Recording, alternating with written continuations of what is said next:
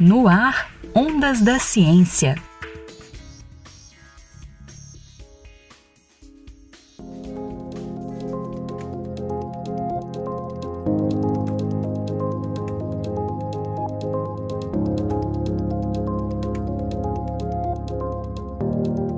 Muitos adolescentes e adultos sofrem com a acne.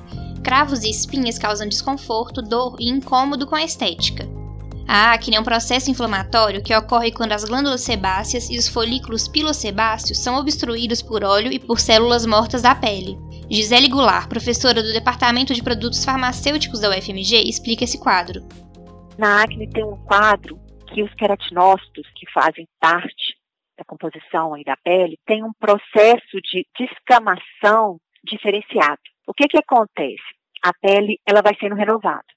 E com isso, esses queratinócitos eles vão soltando, eu tenho a produção do sebo e o sebo vai carregando essas células para fora. Na acne, eu posso ter um, um, processo onde esse processo de renovação e desprendimento desses queratinócitos, ele é alterado. Então, eu começo a ter ali um acúmulo de queratinócitos na unidade pilosebácea. E qual que é o problema disso?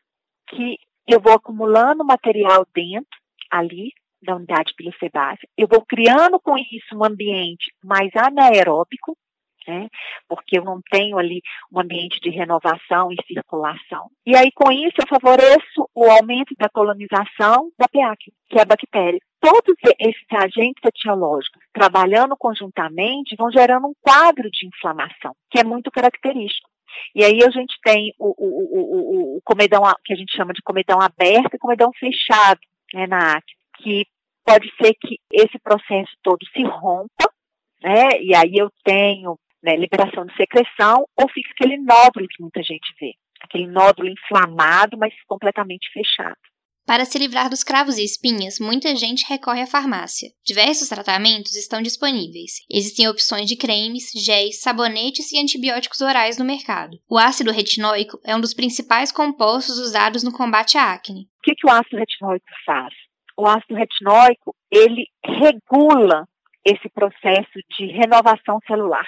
Então, ao promover esse processo de renovação, ele permite que essas células vão saindo e que o processo de renovação volte a ficar normal.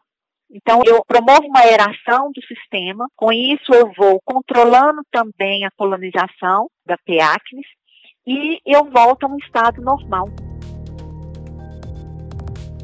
Gisele Goulart e pesquisadores da Faculdade de Farmácia da UFMG desenvolveram uma composição farmacêutica para o tratamento da acne, que tem o objetivo de reduzir a irritação causada pelo ácido retinóico em contato direto com a pele.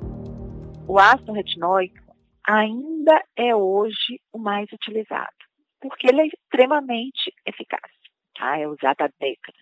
Mas qual que é a grande limitação do ácido retinóico? Para o tratamento, o que, é mais crítico? São as reações adversas oriundas do uso. A aplicação tópica do ácido retinóico, ela está regularmente associada a eritema, que é vermelhidão, descamação, uma irritação bem pronunciada da pele, com sensibilidade ao sol, essa sensação de ardor, de ardência, a pele muito ressecada. Essas reações adversas levam muitos pacientes a desistirem do tratamento. A ideia do estudo desenvolvido na UFMG foi encapsular o ácido retinóico dentro de uma partícula lipídica. É uma tecnologia que transforma como o composto é veiculado e como ele entra em contato com a pele.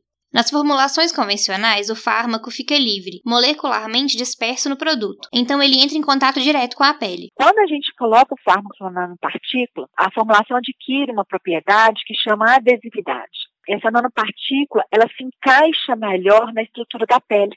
Então ela fica ali retida, inclusive no folículo pilosebáceo, né, que seria o foco de ação, o sítio da patologia da acne. Então ela fica ali retida e vai liberando o fármaco lentamente.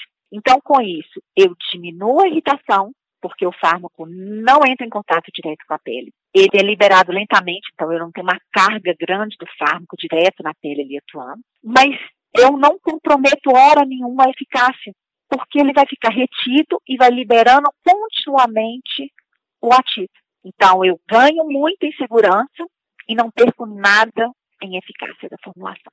O ácido retinóico não é solubilizado em água. Normalmente é misturado em álcool e depois incorporado na formulação.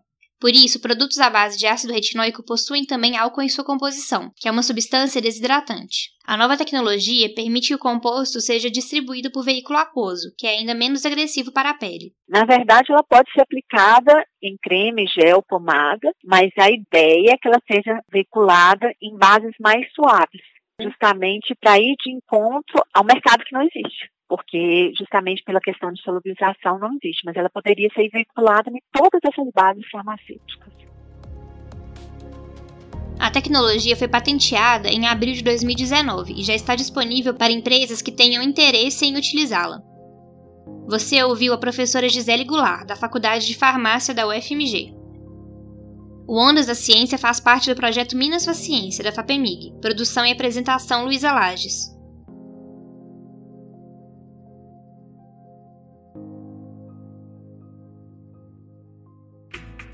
No ar, Ondas da Ciência.